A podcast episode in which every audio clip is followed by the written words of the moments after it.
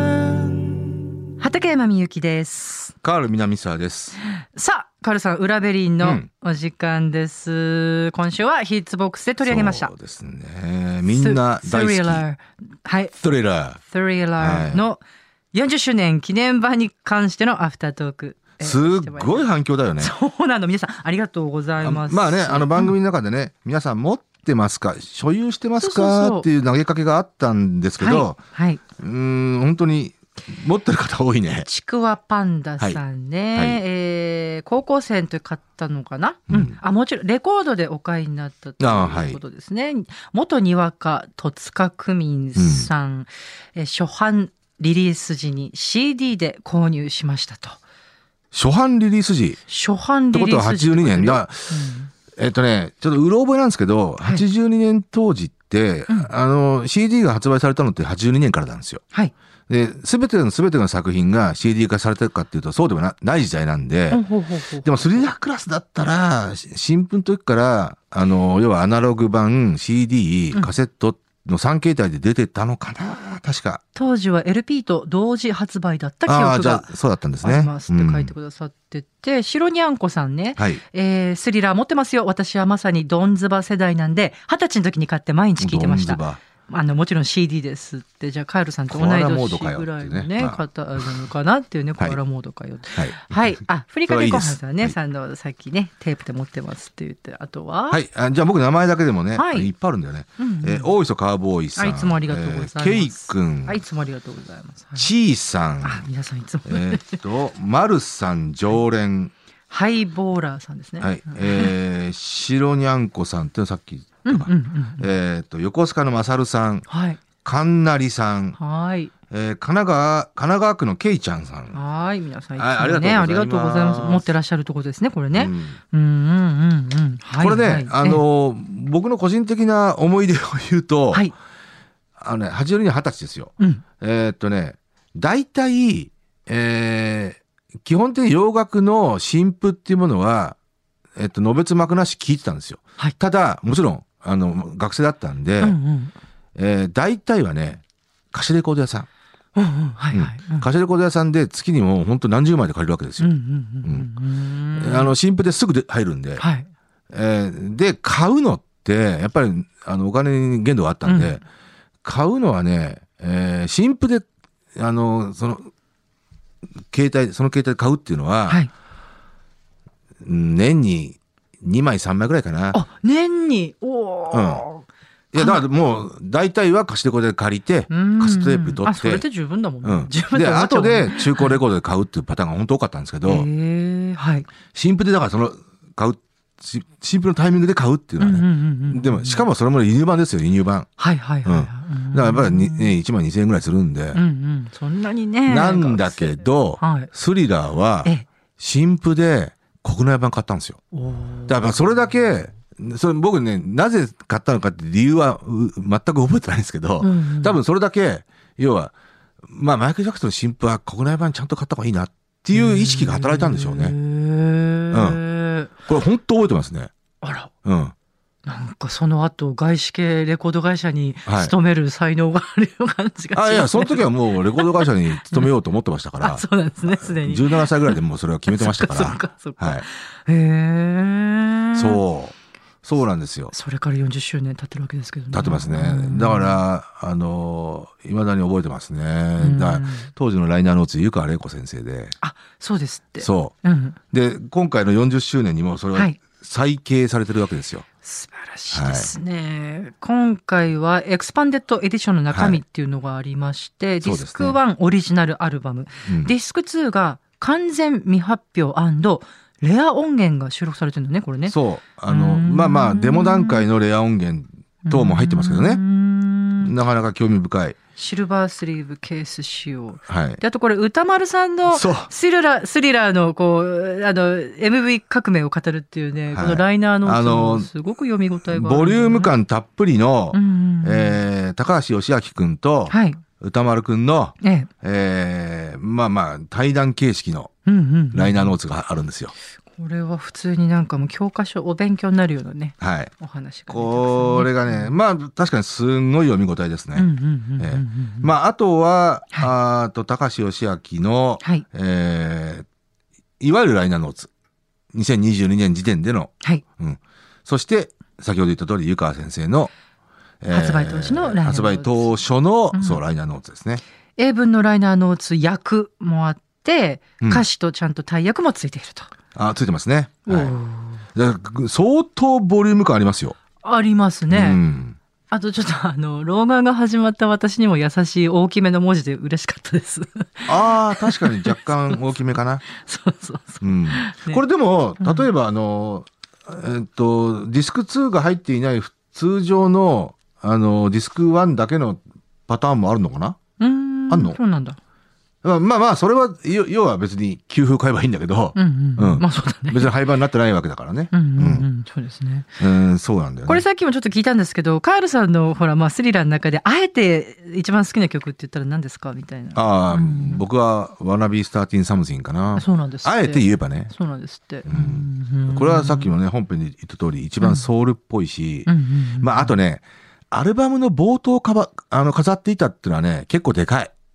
やっぱね、、ああえーあの、要は新譜で買って、え当時はほら、あのその場で聴けないから、うん家に帰るまで抱えて帰るわけですよ。うんおそうなんだ。あ、なんかでも、ね、ね浮かぶそう。うんで、家に帰って、うんターンテーブルに乗せて、はい。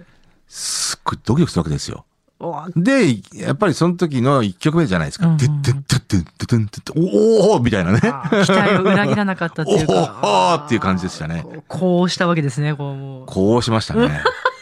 で、えもう僕ね、アルバムバーンとまず通して聞いてええ、第一印象が、あの要はエピックレコード気合入ってんなって思ったんで すよ。えそうなんです。それが第一印象。すごいレコード会社目線。要うん、要は、うんあの、やっぱりね、あの、厳選された楽曲っていうイメージがすごくああったんですよ。あーうん。で、すっごいこう、多分今の高高技術の録音方法だったんだろうなっていうのが、でしょうねやっぱすごく伺われたし、でしょうね、うんだって本当に今聞いたってなんて言うんだろう奥行きとかさ、うん、そうですね。あーなんて言うんだろうね使われてる音源のあの際だから立つそこはまあ、さすがクインシー・ジョーンズっていうところもあるだろうし、ですよね、うん私なんかほらビあもうもちろん全部いいけどビリー・ジーンがマイケルの作詞作曲って知った時ちょっとびっくりしましたね。おーなるほどね。おおそそううなんだ結構ねマイケル、ルって、うんあの節々で、うん、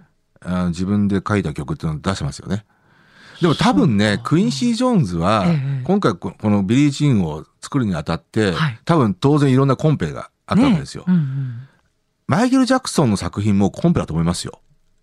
あーうんそんな気がする、うん、だと思います。だからマイケルも、うんあの、当然俺が書いた曲だから、あの、採用されるだろうっていうふうに思ってなかったと思いますけどうんうね。んうんうんうんうんこれであれですよね MTV 初の黒人ミュージシャンによるああ、まあそうと言われてますね。と言われてます、まあ82年なんで、うん82年って、あの、猫も釈子もが PV を作ってた時代ではないし、そうなんですね、そうんう。で、どっちかっていうとビジュアル戦略に長けてったのはやっぱりイギリスのミュージシャンだったんでう、ん、ああの、第二次ブリティッシュインベージョンが始まる直前だったんだね。82年っていうのはだからまあ、その中でも、あのー、83年にい一気にビジュアルの時代に突入するんですけど、えーアメリカのアーティストは多分ね、あの、尻に火がついたと思うんですよ。その中で、まあまあ、やっぱマイケル・ジャクソン、マドンナ、えーシンディ・ローパーあたり、がえーよ要は、イギリスミュージシャンだけにしてやられるわけにいかないぞっていうんで、そのあたりが中心になって、特にマイケル・ジャクソよく覚えン、マイてケるル・うんジャクソンのスリラーっていうのが、ねえ中心的な存在になってましたからね。うんアメリカからの反逆。ただね、面白いのは、ザ・ガールズ・マインっていうね、第一弾シングルってうん PV ないんですよ。おおそうでしたか、うん。うんだから、要はそういう時代だったんですよ。そっかそう。そのブリティッシュインベージョンが始まる直そう。前はで、そそのう。ビデオにあまりで、ビリー・ジーンがかシングルカットされた頃頃っていうのが、うんブリティッシュ・インベージョンがもうまさしく、要は、ハングリー・ラグ・ザ・ウルフと、ドゥーリリー・ウォン・トゥ・ハート・ミーがトップ10に入る頃だったんですよ。えー、なんかすごいドだキかドキしちゃらうね、エビックも、その辺はね、意識はしてたと思うんだけどうーね。んあと、面白いですね。まあ、これは僕は推測ですけど、あの、ザ・ガールズ・マインがシングルカットされたのが、はい、あの、要は先行シングルですよね。はい、10月なんですね。ほうほうほうえー、で、12月にピークになってるんですけど、えー、最高位2位だったんですよね。おうほうほうで、はい、僕はね、これエピックは多分ね、うん、焦ったと思うんですよ。うんうんうんうんね、要は、マイケル・ジャクソンって盤石のスーパースターにすべく、ねうん、あの、要はスリラーを、まあもちろんね、1億枚売るぞとまで思ってなかったと思いますけど、うん、スリラーを何千万枚売るんだと。うんうん、そのためには、あの、盤石のシングルカット、はい、多分ね、シングルカットってね、最初から決まったと思うんですよね。うんうん、順番って。わ、うんうん、かんない。それわかんないけどね。うん、まあでも、そうだろうな。決まったと思うんですけど、はい、多分7枚までシングルカットするとまで最初は思ってたかと思うけど、5枚ぐらいまでは多分決めてたと思うんですよ。だそのぐらいの鼻息だったと思うんですよね。で、最高位2位で終わったっていうのはね、ね2位って大ヒットソングですよ。もちろん。なんだけど、そうじゃないんだよ、ね、盤石 の、う,ね、うん、だオーザーオールでさえも ね、あの、ナンバーソング2曲出てるし、もう、要は、あの、今回のマイケル・ジャクソンは頭5枚ぐらいを全部1位にするぞぐらいのね、うん、うんうん、そうでしょう。うん。鼻息だと思うんだけど、うん、いきなり2位だったわけですよ。うん、でね、えっ、ー、とね、1月早々にすぐにシングルカットしてるんですよね、ビリー・ジーンを。うん。ちょっとね、ペースとしては早いんですよ。だから多分ね、それは、その最高位2位だったっていうのが、影響してんのかなと思うんだよね。うんうんうん、大いにありえますね、うん。で、ビリー・ジーンが見事1位になって、はい、えー、っとね、結構ね、間髪入れずビートイットカットしてるんですよ。だから多分ね、そこで畳みかけるぞと。うん。エディ・バー・ヘンレンのギターが。そう。 で、ビートイットも1位。うん。ね、なってるんですよ。だからここでエピックは多分ね、相当胸をなで下ろしたと思い ますよ。 多分そうですよ。うん、相当。面白いな。うん、で、うん、4枚目が、ワナビースターティンサムシンだったんですよね。あ、そうでしたっけそう。だからここで、まあそれは最高位5位ですけど、あの、まあ、要はトップ10ちゃんと入ってますんで、僕はね、印象。とにかく7枚目だった。そう。印象としては僕はね、その時点で、もう4枚目なんで、はい、普通、ここで終わりですよ。うん,うん、で、4枚目で最高位5位ってね、すげえなと思ったんですよ。あ、そうなんだ。すげえなと思ったの、思いましたね。うん。だって2、1、1、5ですよ。あ、そうですね。うん、 そうですね。で、あ、まあ、やっぱりスリラーってアルバムはすげえんだなって思って、その時点でアルバムチャートも1位になってるし、うんうん。ずっと1位なわけだもんね。うんと、まあ、その時点ではまあ、10週ぐらい1位だったかな。うん、うん。うん、はい。あの、だったんですけど、うん、ああ、もうすげえな。で、もう多分次のアルバムに取り掛かるんだろうなと思ってたら、うんうん、6枚目のシングルをカットすると。ねあ、7、あの5、5枚目 か。いや、わらびが4枚目なんで。あ、そっかそっかそっかそっか、そっか。 5枚目のシングルをカットすると。えー、なんだと思ったらヒューマンネイチャーで、ああ、このタイミングで、いやいや、5枚目のタイミングでバラードかと。うん。これは。順番とか全然私わかんないこれはでもね、深読みすれば、あのー実はね、えっと、ジャクソン5のデビューの時に、はい、ベリー・ゴーディが言ってたんですけど、はい、えー、とにかく全ての曲を1にすると。うん、で、4枚目にバラードを持ってくると。うん、それがね、戦略なんだってね、言ってたんですよね。言ってたんだ。で、音体が。要は、うん、あ I want you back、はいえー、ABC、ええー、The Love You Save、もうこれは、もう見事なアップテンポな、素晴らしい作品ですよ。うん、もう見事1位ですよ。はい、で、4枚目に本当に有言実行で、I'll be there です。あ、そうだったのね。うん。で、多分ね、そういうタイミングでバラードを出すっていうのはね、うん、まあ最初からバラードではやっぱりないんでね、あの、そういったタイミングでバラードを出すっていうのはね、多分ベリーゴーディの中で戦略としてあったんでしょうね。なるほど。でね、80年代は、はい、実はね、これが面白いんですよ。シングルヒットの順番で言うとね、はい、5枚目がバラードっていうのはね、うん、あのね、うん、結構定石だったんですよ。うん、おそうなんだ、うん、マドンナのブレイク、はい、えー、ホリデー、ボーダーライン、えー、ラッキースター、えー、ライカバージン。でね、その、そのタイミングで、クレイジーフォーユーなんですよ。あ、そうでしたか。そう。ジャネット・ジャクソン。うん、うん、もう、あの、コントロールから、はい、あの、5枚目のシングルがバラードなんですよ。レッツウェイトオワイル。うん。ん。なんかでも、マドンナのすごい覚えてる。あ、バラード来たって思ったあって、あのあのね、瞬間クレイジー・フォー・ユーの、んあのタイミングってね、絶妙でしたよ。そっか。じゃあ、絶妙まさにそれうんは感じ取ったかな。まあまあ、うんほぼほぼマテリアルガールと同時期でしたけど、うーん。絶妙ですよ。やっぱりあのダンスミュージックのユーあそうそうのそうそうクイーンとしてそうそうそう君臨してきて、えー、ライカバージで初めての全部ナンバーワンですよ。はいで、ここでもう要はクイーンオブダンスミュージックからクイーンオブポップへとうーんあのーうんなるタイミグ。ングでね、やっぱりバラードっていうのはね、絶対どっかで投入するべきなんですよ。じゃあ、まんまとリスナーとして、ティーンエイジャーのリスナーとして。しかもあそこでクレイジーフォーユーっていう、まあ、あの、要はまあ、最大公約数的な曲じゃないですか。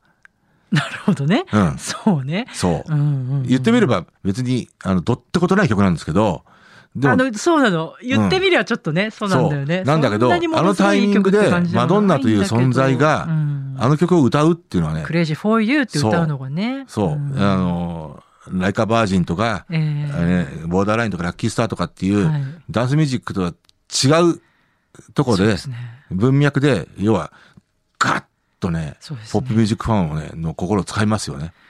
まさにそうだったと思います、うん。うんといううん文脈で言ううんと、うんうん Wanna Be Starting Something が4枚目のシングルでう、んえ5枚目に Human Nature とね、絶妙なんですよ。うんなるほどね、その定石がまだ確立されていない時代ですから。だからもしかしたら、その定石を、あの、マドンナとか見てたのかもしれないですね。見てたねうん。きっと見てジた、ャね、ネットなんてそれで習ってますからね。あー、あ絶対そうだと思うなんかうん今お話聞いたらで、6枚目が PYT。あそうでしたか、はい。これが最高位10位。うんえーこれが83年のもう秋の時点ですね。で、さすがに、えーもう終わりだろうと。で、あのーうんそれが不思議一方でね、新録で、ポール・バッカートリーとの生成性が83年の秋に出てるんですよ。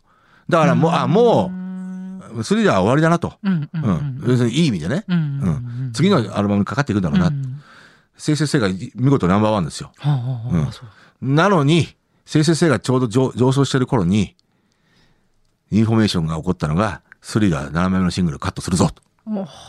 しかも長尺の PV を作るぞと。うんしかも世界同時でそれを公開するぞと。うんうんうんびっくり仰天ですよね。そうでですねやっぱりまさかそれがトップ10に入るとは思わないし、あそういや、息切れすると思いますよ。うんそうあまあまあまあうんそういう流れでちゃんと保存もう、してだおっかた方がねてアルバムももう売り尽くしてるし、私なんか自分の記憶の中では子供の時なんかスリラースリラーが一番最初っていうかとにかくスリラーが有名っていうかだからそういうイメーあジがまああるね、そういいうイメージになっちゃうかもしれないけどね。うんそっか今聞いてそう7枚目だったんだそうから83年の12月にそっか初公開になって、えー、どうなんだろうどこまでヒットするんだろうと思ったら、あえっと80翌84年の10 1月にトップ40入りしてきて、えー、2月ぐらいに最最高4位っていうね。なるほどいやー、あっぱれと思いましたね。うん、まあ、言ってみれば勢いかなとも思ったけど、うーうんん、スリラーのシングルヒットはね。あの本当に子供たちにも人気だったんですよね。うん、うん、さっき言ってたそのほら、そうだね。ハロウィンカーみたいな、そうだよね。うんだからあの先週のねビルボードのヒットチャートでうんスリラーが、あの入ってましたからね100位あだーそう100な位んだだ1週間だけ入るんですよ、えーああ、スリラーとゴーストババスターズが入ってましたねえ要はハロウ ィわンかるしーの時期の集計期間だったそんうでだだ,、ね、そうだね。から翌週もうはいはいうん消えてましたよ100位から、う一んうんうん1週間だけ入ってたんですよ、うんそういう傾向はね結構ここ10年ありますけどねうんうんうんうんうんうんうんなるほど。多分来週ぐらいからクリスマスソングが軒並み入ってくるんでしょうねあ、そうね。そあーういよいよ。いよいよこの時期ですよいやいやいやいや。マライア・キャリーがもう 4, 4年連続1位になるのかそこもちょっと注目してまいりましょう。うんはい。スリラーはね、んもう本当ね、あのーまだまだ実は語りたいこといっぱいあるんですけど、はい。うん。はい。えー、ちょっとスリラーの、じゃあ、またあれかな特集もやらせてもらえますかディレクターさん。そうですね。はい、またどこかでちょっと機会を見ちょこちてょ。こ小出しにしていきますよ。はい。はい。はい、それでは、今日は、スリラー発売40周年記念エクスパンデッドエディションというね、えー、まあ記念アルバムそうですを、ね。はい、ちょっと記念ししまして、いろいろお話を伺いました。ありがとうございました。まあたりが皆とうさんございま来した週どうも。さよなら。さよなら。 FM Yokohama Podcast.